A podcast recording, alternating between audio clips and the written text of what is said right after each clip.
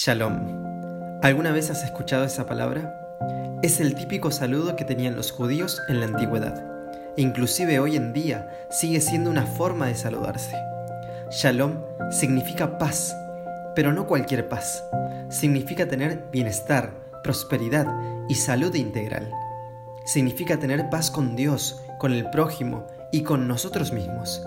Sin embargo, este mundo está cada día más carente de esa paz. Jesús dijo, La paz os dejo, mi paz os doy. Yo no os la doy como el mundo la da. No se turbe vuestro corazón, ni tengáis miedo. ¿Cuántas veces intentamos tener paz en el corazón?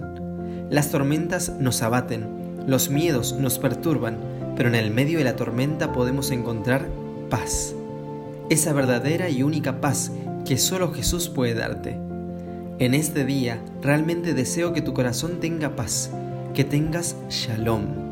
Pero la única forma de encontrarla es teniendo a Jesús en el corazón. Después de todo, Él es la verdadera paz. ¿Y vos, ya comenzaste a vivir el shalom del Señor?